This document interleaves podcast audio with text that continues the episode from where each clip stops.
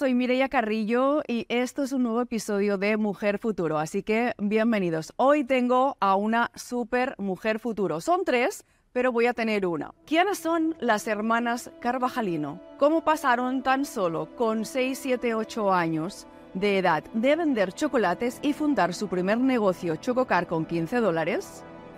A iniciar su carrera como conferencistas y recorrer más de 30 países con conferencias e impactar vidas en el mundo a través de la formación de emprendimiento, el empoderamiento de la juventud, la transformación de la educación y la tecnología. Hoy me acompaña una de las hermanas, Daniela Carvajalino. Ay, gracias Mireia, qué felicidad estar aquí el día de hoy y compartir este tema que tanto me apasiona. Bueno, pues bienvenida Mujer Futuro. Es un placer tenerte. No tenemos a Karen y Stephanie, pero como hablaremos de toda, de toda vuestra historia, eh, pues nada.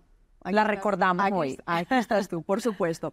Bueno, a ver, Daniela, eh, cuéntame, o sea, ¿cómo es tres niñas de 6, 7 y 8 años empiezan un negocio de chocolates? Cuéntame eso.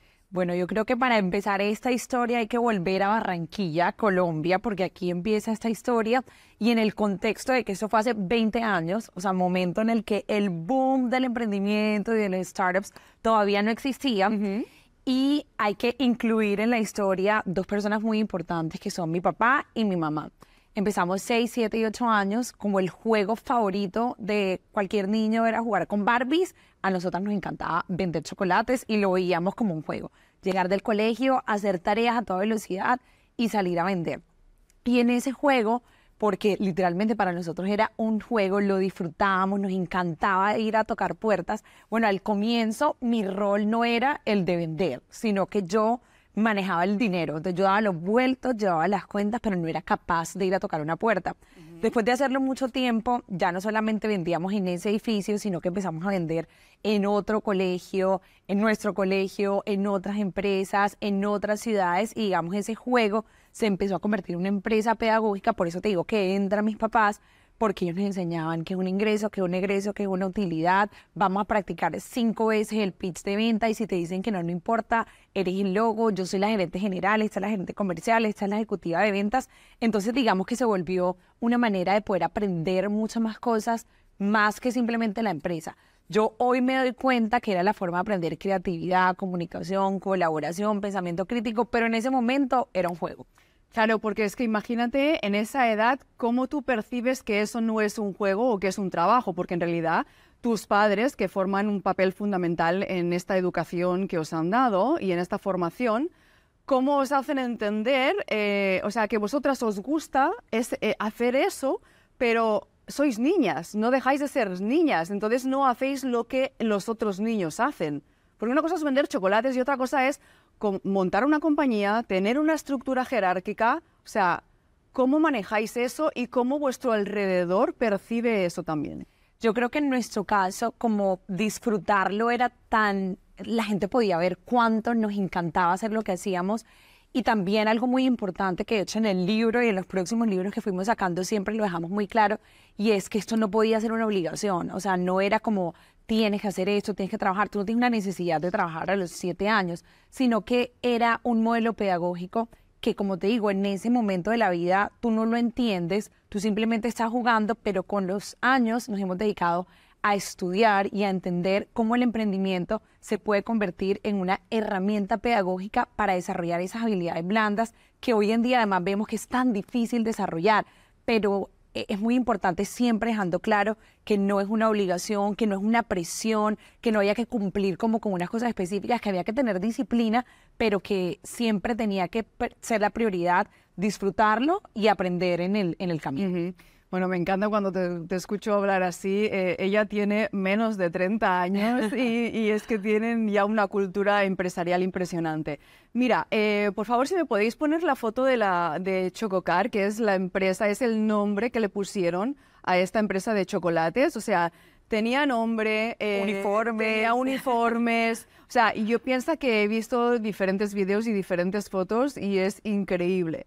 Eh, que veros a las tres ya manejar, ¿no? Como, como una pequeña empresita de, de niñas chiquitas. Ahí está. Eh, la empresa Chococar, o sea, Choco y Car de, de Carmajalino. ¿eh? Muy bien. Y las tres ahí comiendo chocolates. Eh, ¿Os gustaban los chocolates o no? Nos encantaba, nos encantaba y al comienzo los hacíamos nosotras, entonces claro, al final era como, ya terminamos, podíamos comer, era como el premio. Luego, cuando ya llevamos un año y medio haciendo los chocolates, vendíamos tantos chocolates que necesitamos contratar a alguien para que hiciera los chocolates y nosotros nos encargamos de vender, de ir a las ferias. De hecho, es una foto de una de las ferias, pero ya era como que, ah, ya hay que pagarle a alguien más. Tengo una persona, un colaborador, un empleado dentro de la empresa porque no dábamos abasto, nos pedían de todos lados, salíamos en medios y entonces de ahí nos invitaban y nos decían vendan, entonces como que fue creciendo un poco esa empresa. Mira, eh, hay un punto en el que después de un año y un año y algo eh, que tenéis este negocio, de repente un vecino, esa creo que es la historia, tú me lo vas a contar mejor, un vecino, eh, pues nada, les dice que ya no le pueden comprar más chocolates, pero ahí viene la cuestión de cómo estas niñas empezaron a hacer conferencias por todo el mundo. Cuéntanos. Esa historia me encanta porque yo no juzgo a mi vecino. O sea, le vendíamos chocolate día de por medio por un año y cuando él llegaba y él decía que él no estaba, lo esperábamos a que saliera, que entrara, pero él ya nos dice, no niña, yo las adoro, pero es que definitivamente ya no les puedo comprar más chocolate. Pero nos hizo una invitación que en realidad yo creo que esa invitación nos cambió la vida porque nos dijo, vengan a mi universidad y cuéntenle a mis estudiantes de MBA, que no teníamos idea qué significaba un MBA, cuéntenle lo que ustedes están haciendo. Y nosotros, literal, la única motivación era que nos compraran los chocolates, pero no sabíamos que ese día íbamos a descubrir que teníamos un talento especial que no era vender chocolates, que era poder comunicar un mensaje y que en ese momento creíamos que se trataba de emprendimiento y de empresa. Nuestra primera conferencia era la empresa familiar y que en el camino fuimos descubriendo que no era emprendimiento, sino que había algo más potente que era la educación, pero creo que esa invitación de ese día, sin saberlo, cambió el rumbo de nuestras vidas. Pero total, porque a partir de ahí os dedicasteis a recorrer el mundo dando conferencias, o sea, eh, con micros, mujeres, o sea, niñas muy chiquititas, con micros y dando conferencias eh, delante de miles de personas en más de 20 países. ¿Cómo, o sea, vuestros padres, qué os dicen? O sea, qué orgullosos tienen que estar de unas niñas que pueden llegar a comunicar todo lo que ellos os han enseñado eh, y que podéis ayudar a miles de personas y sobre todo nuevas generaciones, ¿no? Que ahora entraremos en ese punto eh, del tema de, la enseñanza, eh, pero cuéntame.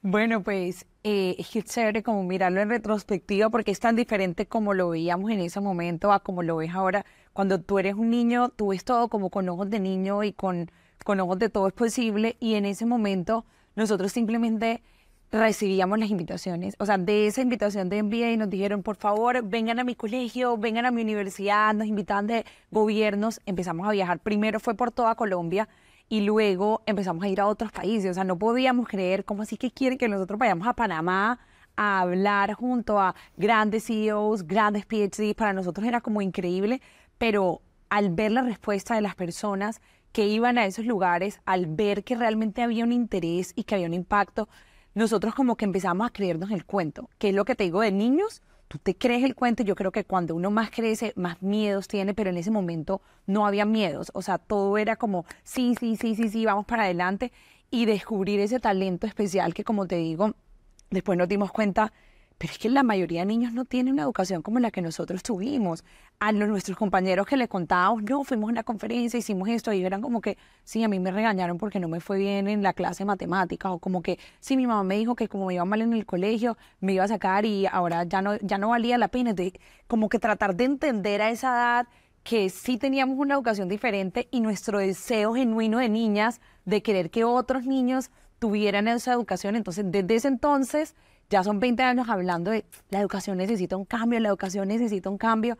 Y en el momento creíamos que era importante, pero con el tiempo nos dimos cuenta que no es que fuera importante, es que era necesario y obligatorio cambiar la forma en la que estamos educando a los niños y a los jóvenes. Bien, entonces en ese punto es cuando empezáis a crear empresas en el tema de la educación. Quiero que me hables de todas las compañías que tienes y todo el tema de preescolar. Así la gente puede entender de dónde viene toda esta estructura y toda esa capacidad que tenéis de poder enseñar. Ah, Ok, perfecto. Bueno, te cuento, todas las compañías van en torno a un mismo punto que es la educación.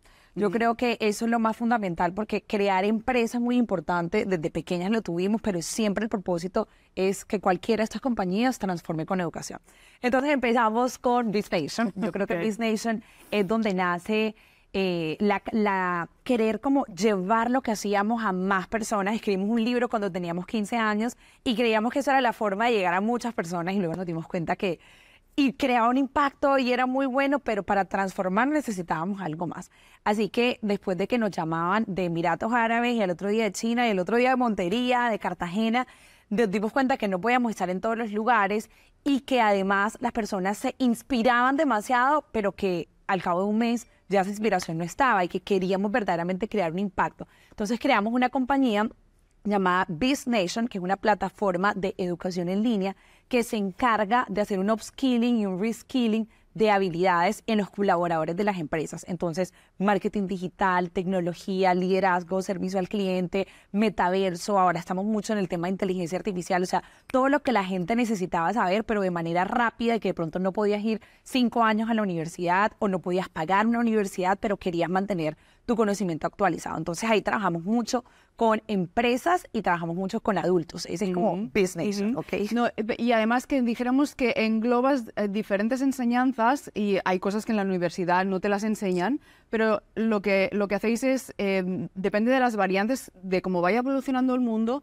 tú aplicas esa enseñanza para que los niños, es que sobre todo para los niños, porque es que no hay, o sea, tú tienes que ir a la universidad o hacer una carrera específica para algo, pero por ejemplo, ahora, hoy en día enseñar inteligencia artificial, que es clave a dónde va la evolución del mundo. Eso que lo podáis enseñar y ahora que lo podáis aplicar en vuestros preescolares es esencial y súper importante. O sea, ¿cómo ves tú ahora cómo va a ir cambiando el mundo a raíz de la educación para las nuevas generaciones? Esa pregunta a mí me llega mucho y de hecho vamos al siguiente punto que son colegios y preescolares que tenemos pero con un modelo educativo bastante diferente. Pero para contestar esa pregunta antes porque realmente me llega mucho entender que el mundo cambió. O sea, 56% de los trabajos que hoy en día conocemos están siendo, o sea, no van a ser, están siendo transformados por la tecnología y por la automatización. Uno de cada cinco niños que entra a primaria, elementary school el día de hoy, va a tener un trabajo que ni siquiera sabemos cuál es, no sabemos que existe.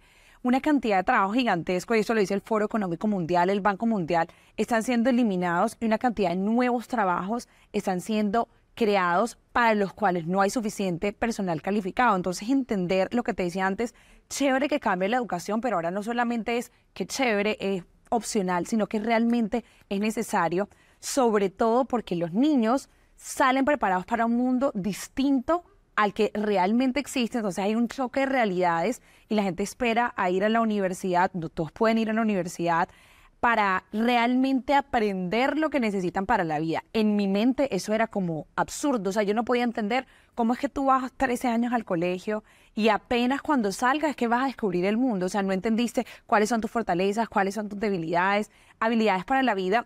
Y eso es precisamente lo que hacemos en el colegio, en nuestros colegios y en nuestros preescolares tenemos un modelo educativo, primero que todo, basado en neurociencia, porque entendemos que no todos los niños aprenden de la misma manera y que no es un, esto funciona para absolutamente todos los niños. Entonces nos, nos encargamos mucho de entender cómo funciona y creo que eso es algo que también compartimos a través de la PNL, de la programación neurolingüística, poder elevar esos niveles de aprendizaje de manera significativa. Entonces ese es el cómo pero también cambiamos el qué aprenden en el colegio los niños. Entonces, aparte de aprender matemática, física, química, biología, nuestros estudiantes de forma curricular aprenden emprendimiento, inteligencia financiera, inteligencia emocional, programación, robótica, inteligencia artificial y todo lo que vaya saliendo porque realmente el currículo lo cambiamos todos los años y lo actualizamos absolutamente todos los años para que vayan acorde a las necesidades del mercado y para que además siempre exista una conciencia de cómo puedo hacer del mundo un mejor lugar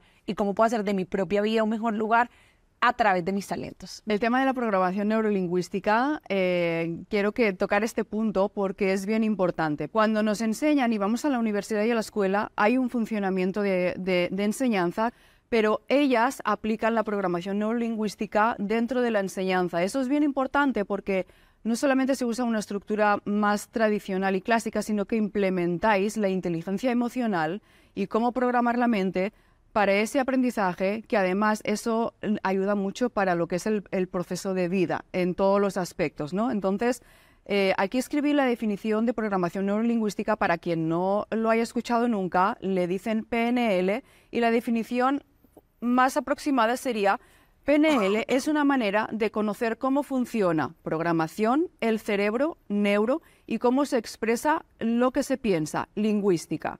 La programación neurolingüística o PNL fue creada en la década de los 70 por Richard Blander, un matemático, y John Grinder, un lingüista, en California, Estados Unidos. ¿Correcto? Correcto, súper correcto. Y de hecho yo estudié con Richard. Entonces tuve la oportunidad de decir esto que es tan poderoso y que yo empecé a estudiarlo para mi propia vida cómo lo podemos utilizar para que los niños dentro del salón de clase y los adultos en nuestros cursos virtuales puedan aprender mejor y de forma más efectiva, porque también me daba cuenta que había muchos salones de clase con niños que no aprenden absolutamente nada. O sea, tú estás sentada viendo a un profesor, estudias para un examen, cinco días después no te acuerdas de absolutamente nada de lo que memorizaste y decía, ¿cómo, ¿cómo hacemos para que esto sea un poco más efectivo? Y encontré en la programación neurolingüística una forma muy poderosa de poder lograrlo a través de técnicas muy prácticas, muy de corto plazo y, y que además vi que funcionaban en mí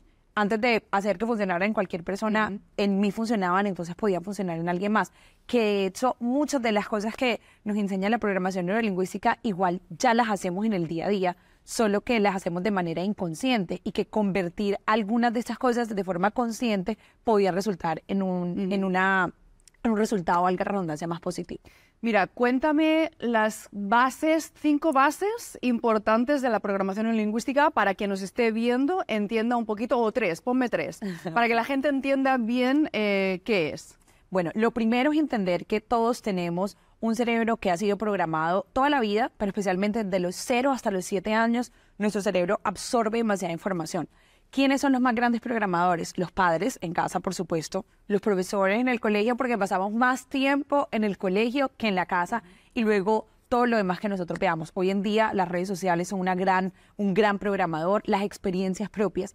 Entonces, entender que cada uno tiene una visión del mundo distinta y que el mapa no es el territorio. De hecho, esa es una de las, de las principales eh, cosas que nos dice la programación neurolingüística. Entonces, entender que como colegio y como educadores somos programadores.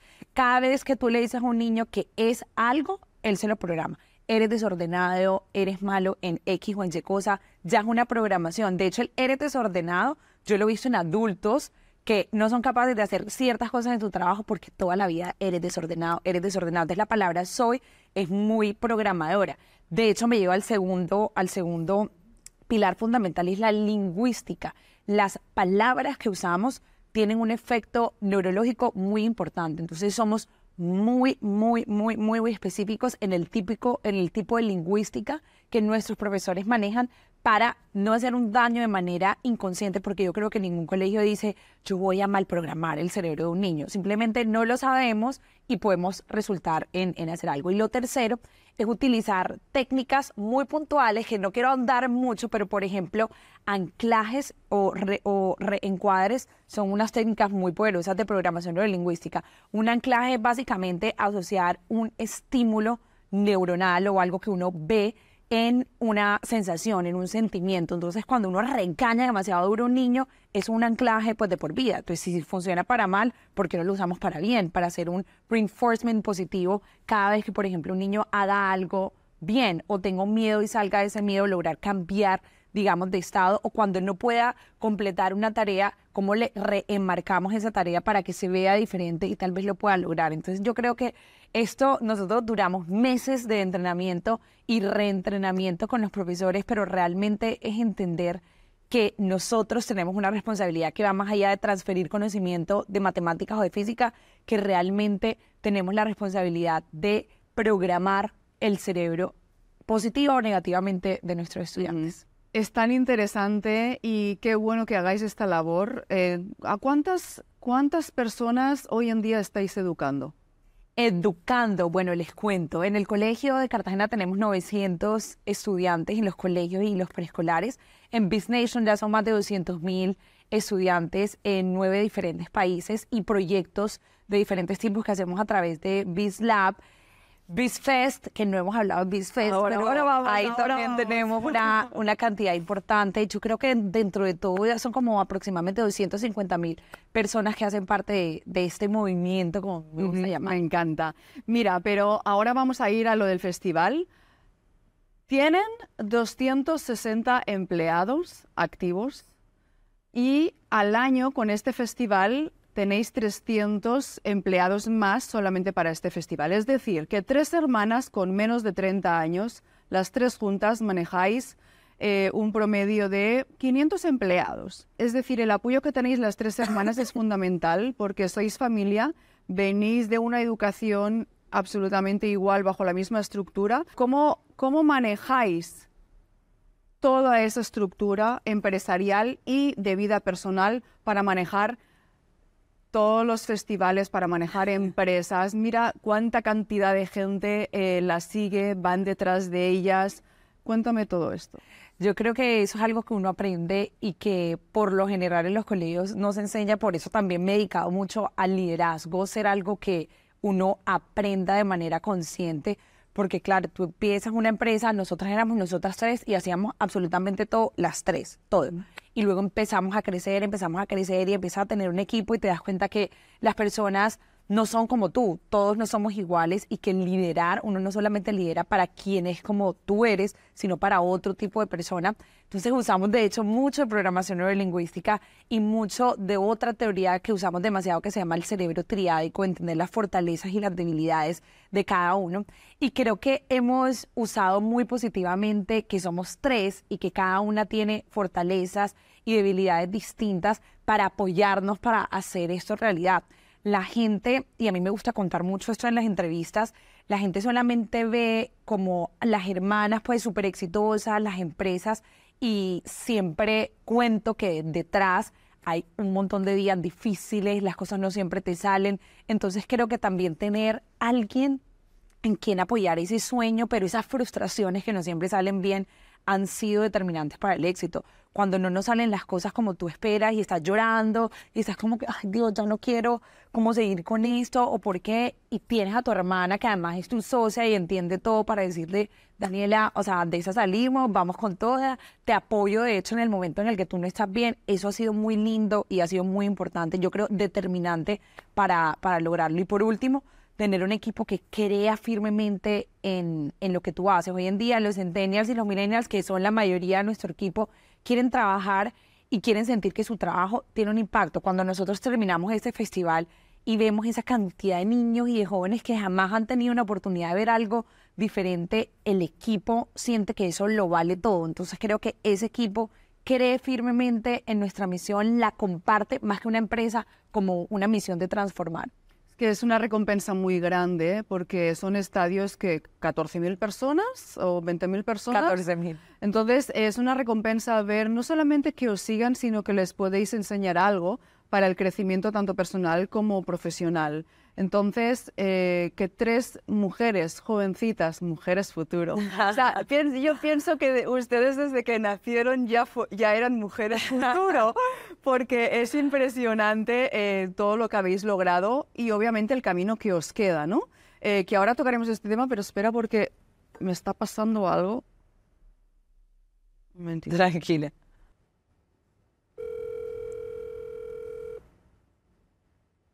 ¿Qué crees que está pasando?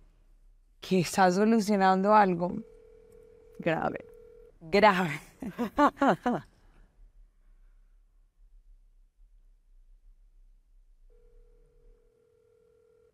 Segundo intento.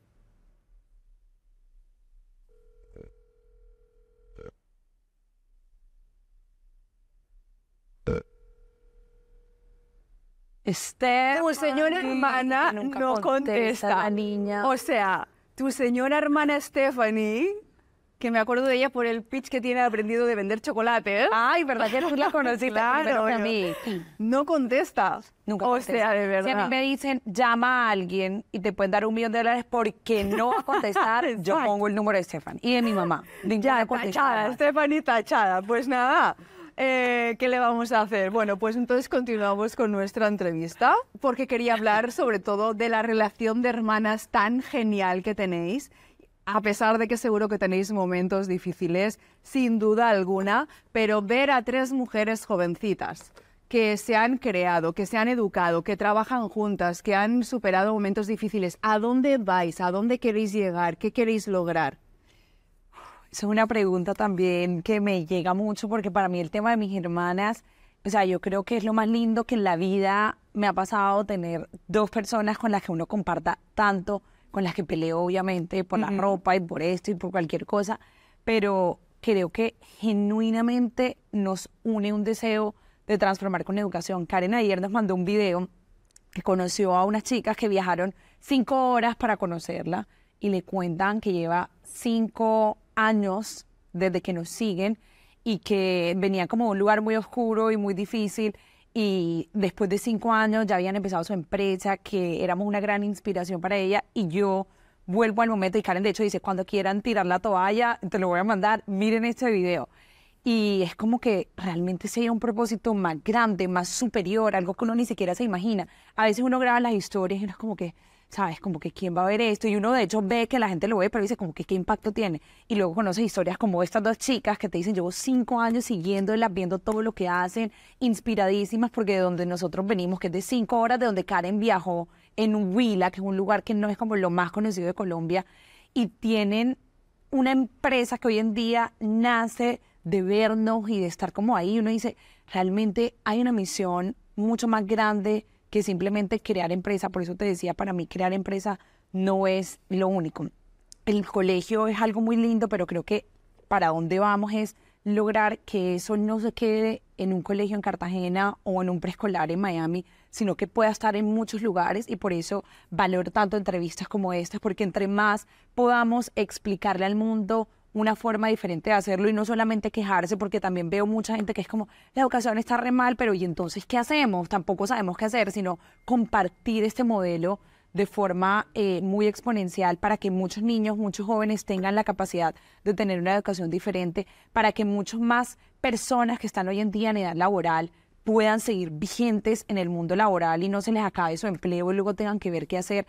Yo creo que si nosotros logramos que esto crezca aún más a una escala global y que ese mensaje no se quede en un mensaje, sino que esté reflejado en la forma en la que las personas se educan. Para mí, la misión estaría cumplida. Vale, cuéntame dónde, te, dónde os pueden encontrar, cómo podéis ayudar a gente eh, que quiere eh, aprender de otra forma, que quiere aprender con vosotras, ¿dónde os pueden encontrar?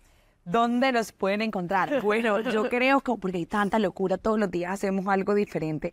Eh, primero, Hermanas Carvajalino, como nosotros nos llamamos a, eh, juntas, es una gran manera porque ahí en redes sociales siempre publicamos todo tipo de oportunidades y de cosas que hay y ya luego uno va encontrando, ah, no quieres aprender y eres un adulto, entonces pues Business Nation hacemos muchísimos programas de impacto social y todo el tiempo estamos dando becas. Ahora mismo estamos dando becas en México para aprender datos y marketing y conseguir una práctica en Colombia, en diferentes países, El Salvador, en República Dominicana. Entonces creo que depende de en qué momento, si tienes hijos pequeños, entonces pues sería el colegio. Creo que hay muchas maneras en las que conectar, pero definitivamente creo que Hermanas Carvajalino en Instagram es como el, corazón de donde pueden encontrar todas las Sí, en, en, Hermanas Carvajalino tenéis una comunidad casi de 500.000 seguidores, en lo que es en redes sociales, en Instagram solamente. Os pueden encontrar por allá, pueden pedir información y a partir de ahí ustedes los derivan a lo que las necesidades que tenga cada uno, ¿correcto? Claro, así es. Ok, quiero tocar un poquito más eh, el tema de mensaje, sobre todo a las nuevas generaciones, que es, es parte de la gente que ustedes educan.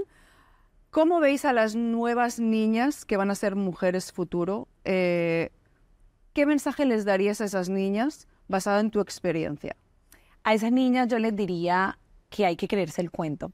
Yo creo que lo que a nosotras más nos falta es creernos el cuento, no lo que la gente diga, lo que la gente piense, sino tú verdaderamente creerte que eres capaz, que tienes en los talentos, que tienes las habilidades y que si no los tienes, los vas a desarrollar en el proceso. Pero creo que de verdad, y estaba viendo ayer un discurso de Carol G y en su concierto yo decía, wow, o sea, de verdad, si alguien como Carol no se creía el cuento y logró creerse el cuento, alguien como Shakira no se creía el cuento y logró leerse, creerse el cuento, entonces todas realmente tenemos esa capacidad. Entonces, primero, creerse el cuento y segundo, entender que nadie es perfecto y que uno quiere hacer todo como se lo sueña, como toda la vida quiso y como encuadrado en lo que toda la vida nos han dicho desde pequeñas, la imperfección es hermosa y hay que aprender a abrazarlo y a poder ir con eso. El avión se arregla volando, creo que eso es algo que he aprendido en el camino y que si tú te crees el cuento, entiendes que está bien no ser perfecto, que te vas a equivocar, que te va a salir bien, que te va a salir mal y que hay que ser capaz de dar esa milla extra, hay que ser capaz de ser disciplinado porque no todos los días es hermoso. A mí me encanta no romantizar ni el emprendimiento ni en general cumplir las metas porque no es lindo en todas sus maneras, tiene cosas muy hermosas, pero hay que ser muy disciplinado. Así que yo creo que lo resumiría en creerse el cuento, entender que no somos perfectos, arreglar el avión volando en el camino y darla toda, o sea, poner todo lo que nosotras podamos, pero entender, niñas, que realmente sí se puede, que hay que tener referentes, hay que buscar a alguien que ya lo haya hecho, no para competir o para decir yo no estoy a esa altura, sino para inspirarte todos los días y entender que sí es posible. No te puedo creer. No te puedo creer. O sea, no, es que te lo digo, nunca en la vida. Ahora está llamando, ahora estás interrumpiendo la entrevista. I'm sorry, pero no te podemos atender. Ella es Stephanie Carvajalino, es otra de las hermanas. Bienvenida, Stephanie, a la entrevista. ¿Cómo están? ¿Cómo están? ¿Cómo les va? Ya les dije que si yo me pueden escoger a una persona para que no conteste y me dan un millón de dólares, te pongo a ti. Pero te dejé mal porque sí contesté. o sea. Bueno, Stephanie, eh, muchísimas gracias por estar con nosotros. Le quería dar una sorpresita a Daniela. Eh, nos has fallado, pero bueno, ahí, lo Pero has, te ahí- queremos. ahí lo has arreglado. Pero más o menos lo arreglé en tiempo todavía. Medio tiempo. Pues sí, oye, muchísimas gracias por toda la labor que estáis haciendo. Eh, es- te damos gracias de parte de todo el equipo a las tres hermanas porque es muy grande eh, todo lo que estáis haciendo por las nuevas generaciones. Ay, no, muchísimas gracias a ti por invitarnos. De verdad que esto, yo siempre digo, estos son espacios de motivación para seguir trabajando, para seguir haciendo más cosas, para motivarnos, para seguir impactando a más personas. Pues muchísimas gracias. Te tenemos que dejar ya porque no nos queda mucho tiempo, pero nada, un besito muy grande. Te queremos. Que vaya súper bien. Gracias. O sea, me encantan ellas tres. Es que, bueno, a Karen me falta conocerla, pero de verdad que os adoro. Oye, cuéntame, sé que eres ah, amante del boxeo y lo que estás estudiando, que te gradúas en diciembre. Además, además, ella hace... Te cuento, te cuento. Bueno, primero el boxeo me encanta, o sea, yo creo que esa es mi forma de meditar, de desconectarme de todo. Lo encontré hace varios años y es lo que más me encanta en la vida. Además, me gradúo, es que la gente dice, Daniela, pero ¿a qué hora hace uno tanto tiempo? Pero si uno se organiza, le alcanza para todo. Además, estoy estudiando un curso para ser teniente de la Reserva de la Policía Nacional de Colombia. Entonces, durante todo un año he estado aprendiendo de los diferentes departamentos de antinarcóticos, de antisecuestro, hemos aprendido a disparar, mejor dicho, a hacer de todo por un año completo. Y en diciembre, entonces ya soy teniente de la Reserva de la Policía de ¿Cómo Colombia. te vamos a tener que llamar en diciembre? Teniente Carvajalino. Teniente, la Teniente Carvajalino. Toma ya. Muy bien, muy bien. Oye, y además han escrito varios libros. Vuestro último libro, que me encanta el título, ¿Cómo hacer negocios sin dinero? Así, sin dinero. Oye, es que todo el mundo puede hacer negocios, solamente es ingeniárselas. Cuéntame, tres puntos, tres tips para hacer negocios sin dinero. ¿Cómo hacer negocios sin dinero? Bueno, hay muchas maneras y yo creo que en el libro contamos todo, sobre todo, mire, a lo que la gente no cuenta, porque le da vergüenza, porque como que no es la manera cool de hacer negocios. Nosotros aquí es como, esta es la forma como lo hacemos. Primero, y yo creo que tú también puedes compartir y ser fiel cliente de eso a través de la marca personal. Es una forma gigantesca de crecer un negocio sin poner mucho dinero y nosotros somos los fieles creyentes de eso y en el libro contamos tal cual como lo hicimos. Segundo, yo creo que hay que buscar maneras alternativas a las que a uno normalmente le enseñan. Hay que hacer hay que hacer el orden de los factores si altera el producto. Ese es uno de los capítulos del libro y habla sobre cómo hacer freelancing, cómo hacer outsourcing, subcontratación de procesos. O sea, no hay que tener un estudio gigante con cámaras y con de todo para poder grabar un podcast, pero tal vez si puedes utilizar adelantos, por ejemplo, y luego hacer un outsourcing de un lugar, preórdenes. O sea, es muy importante ser eh, intencional en el tema del orden. Y por último, y yo creo que también es muy importante, es utilizar el mundo del marketing digital de manera inteligente para poder crecer sin grandes costos fijos y aprender de inteligencia financiera, que es algo que a uno nadie le enseña en la vida y hay veces que los negocios no crecen porque simplemente no estás sumando y restando de la manera correcta o te llenas de demasiados costos fijos y luego cuando quieres ver es como, sabes, esto no es probable. Probar en pequeño, darte cuenta que esto funcione, tener un mínimo producto viable, ir escalando según el cliente quiera y no tú quieras, porque uno se enamora tanto de su producto y cree que es perfecto. Nation empezó como currículo de emprendimiento y luego fue como, eh, no, la gente no quiere esto. Entonces, escuchar lo que el cliente quiere, aplicarlo, pero antes de hacer como la inversión gigantesca que tal vez ni siquiera tengas para hacer, empezar en pequeño e ir probando. Mira, tú aconsejas eh, a las niñas que sean empresarias o que se dediquen a tener un trabajo más regular eh, como empleadas de cualquier otra profesión o aconsejas más que emprendan con negocios? Yo pienso que tienen que hacer lo que les nazca del corazón porque emprender no es para todo el mundo. Y yo soy la número uno advocate del emprendimiento, pero también digo, eso no es para todo el mundo. Entonces yo les digo, niñas, que sean la mejor en lo que quieran hacer si es el emprendimiento el camino, pueden probarlo, pueden verlo, pero también puede ser una gran profesional, puede ser una gran CEO, pueden ser una gran astronauta, pueden ser una gran profesional y no necesariamente es como que si no eres emprendedora, pues entonces no. De hecho, en el colegio muchas niñas, la mayoría son empresarias, pero hay otras que tienen unas carreras hermosas en el mundo profesional y que están haciendo lo que les apasiona, así que yo feliz. Perfecto. Bueno, pues Daniela, ¿algo más que quieras agregar?